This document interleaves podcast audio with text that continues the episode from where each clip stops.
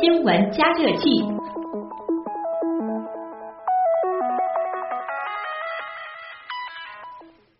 这个话题的确和每个人都相关，或是你现在的生活，或是将来的生活，这就是养老。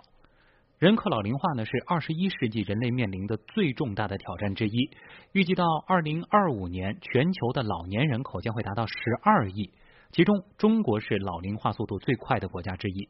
二零一三年，老年人口规模已经超过两亿，预计到二零五零年，老年人口规模将会接近五亿。八月十九号，民政部新闻发言人陈日发介绍说，日前。我国十九个省份建立了八十周岁以上高龄老人津贴制度，二十三个省份建立了生活困难老人养老服务补贴制度，四个省份建立了失能老人护理补贴制度。下一步呢，民政部将会加快制定养老服务相关标准规范，开展养老机构消防安全专项整治，严格执行养老机构行政许可制度，落实鼓励民间资本参与养老服务业发展的政策措施。逐步使社会力量成为养老服务业发展的主体。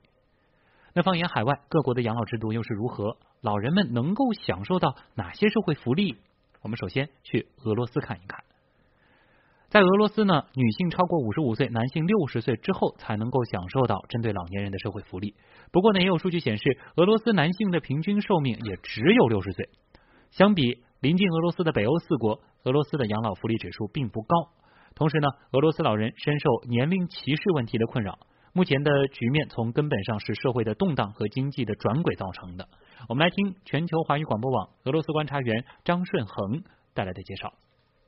养老保障制度是俄罗斯社会保障制度之一。俄罗斯从计划经济向市场经济转型，老年人在其生命周期的壮年时期，本应为老年阶段积累些养老钱，但由于当时国家实行低工资高福利的经济制度，国家包揽一切，工资储蓄非常有限，再加上1998年的金融危机和卢布贬值，使他们微薄的储蓄几乎化为乌有。只好靠养老金或其他零星收入艰难地支撑着老年生活。俄罗斯老人的社会福利除了免费公共交通和免费医疗，大部分公共场所也免费，还免交房产税和物业费，可以申办老年银行卡，享受免费金融服务和各商家的优惠。但更多的福利取决于当地经济的水平。一些地方政府机构会刊印老人福利手册，一一列举当地福利政策。比如各种生活资金及物品、药品无偿补助，甚至还有免费去国内豪华疗养院的机会。以莫斯科为例，大部分老年人实行居家养老，由社会工作者为需要照料的老年人提供必要的服务，如购物、做饭、送医就诊等。每个社会工作者负责八名需要照料的老年人。值得注意的一点，俄罗斯老年人的社会福利除了地区差异以外，还存在严重的阶层差异。比如原苏联党政方面的要员、功勋卓越的将军、科学家和他们的配偶，以及八十岁以上参加过卫国战争的退役老战士，他们被安排在特殊的养老院里，有好吃好喝供养，有医生护士保健，有大车小车接送，所需经费全部由国家支付，政府对其在政治待遇、生活待遇和社会保障上都是非常重视并舍得投入。嗯，我们再来关注一下澳大利亚。澳大利亚的老人在生活的方方面面都受到全社会的优待，除了在六十五岁以后可以获得政府补助金以外，每个州还会额外推出各自的老年人福利政策。我们也来听一下澳大利亚观察员胡峰带来的介绍。比如说，以悉尼所在的新南威尔士州为例，该州向六十岁以上非全日制工作的老人呢提供免费的老人卡，持有老人卡可以享受的福利和优惠呢非常的多。政府还为此推出了各种智能手机上的老年卡优惠服务索引软件，以方便老年人及时的查询各种优惠政策和数千家商家提供的打折措施。比如说，在新州，持有老年卡的乘客呢，乘坐任何的公共交通工具，包括火车、渡轮、公共汽车等。等呢，都可以享受一天两块五澳币封顶的措施。而正常需要获得这种全天可以随意坐的票价呢，起码在二十元澳币以上。此外，如果老年人持有老年卡乘坐私人的交通工具的话，那么他也可以享受半价的票价优惠。另外，一些家庭的日常开销，像是水电煤气费呢，持有老年卡的用户都可以打折。甚至一些大型超市对老年卡的持有者呢，采取优惠的上门送货措施，甚至在某些特定的时间段呢，推出持有老年卡所有商品一律九折优惠的措施。澳大利亚老年人也和其他澳大利亚人一样，享受全民医保。不过，如果你的腿脚不方便呢，政府可以派人陪伴老人上医院去看病，或者是医生上门进行诊断。除此以外呢，政府还免费定期的向行动不便老年人提供像是定期的花园护理、家政清洁等服务。甚至如果有这个需求呢，可以向政府申请，让政府委派家政人员定期的上门为老年人修剪指甲等等，提供一些细节性的服务。嗯，最后呢，我们再来看看我们的邻国日本。随着日本老龄化社会的到来，老年人在全国人口当中所占的比例是不断提高，社会负担呢也是越来越重。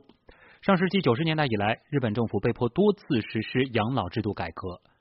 日本观察员黄学清介绍说，随着老龄化的快速发展，也带动了日本养老福利事业和养老产业的发展。日本在养老服务业的各个方面都显现出了明显的优势。我们来听听他们是怎么做的。日本已经是一个老年化社会，专家预测到二零五五年，日本人口的老龄化比率将达到百分之四十左右。政府和民间都对老年人有不少的优惠措施，比如乘车、乘坐飞机、电影票等等方面的优惠。但是最主要也是老年人最关心的是医疗上的优惠。日本政府出台过很多老年人医疗的政策。开始的时候呢，是在医院门诊的医疗费由国家负担，老年人看病全部免费。这个医疗福利制度呢，持续了十年。由于老人医疗费用总额太大，国家和地方政府财政负担沉重。一九八二年改为七十岁以上老人负担医疗费总额的百分之十。另外，由于老年人常用的轮椅、步行器、特殊的床，还有给痴呆老人携带的追踪器等等的用具价格昂贵，所以各地方政府都会提供租借的服务。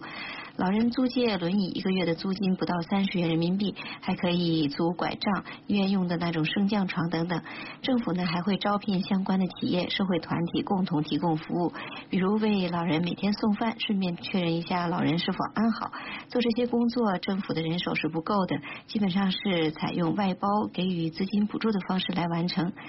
政府除了会给符合全面服务老年人条件的老年公寓补贴建设费和实行税收优惠，还特别鼓励和支持子女与老人同居来照顾老人。比如，如果子女抚养七十岁以上低收入老人，可以享受减税；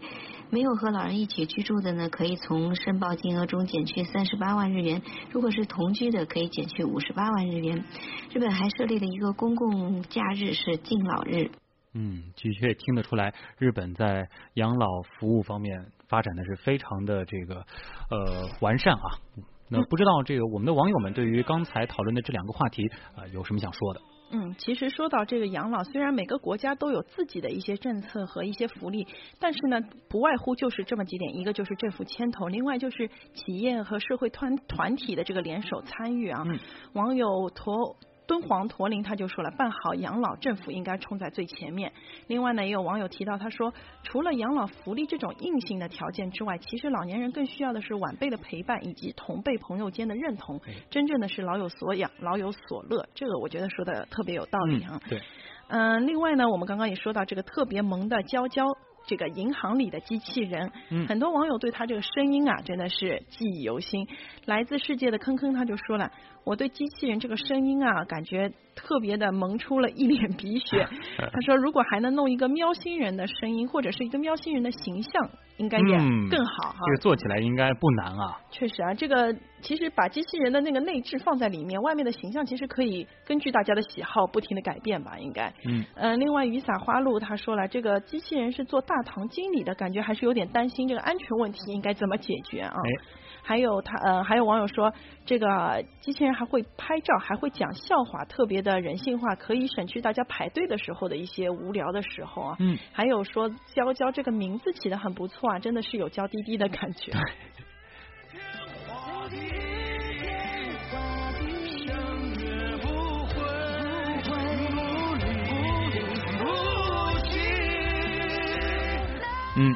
这首歌老有所依啊，刚才也是聊到了养老服务，那也是希望随着各方面的逐步完善，每一个老人都能够老有所依。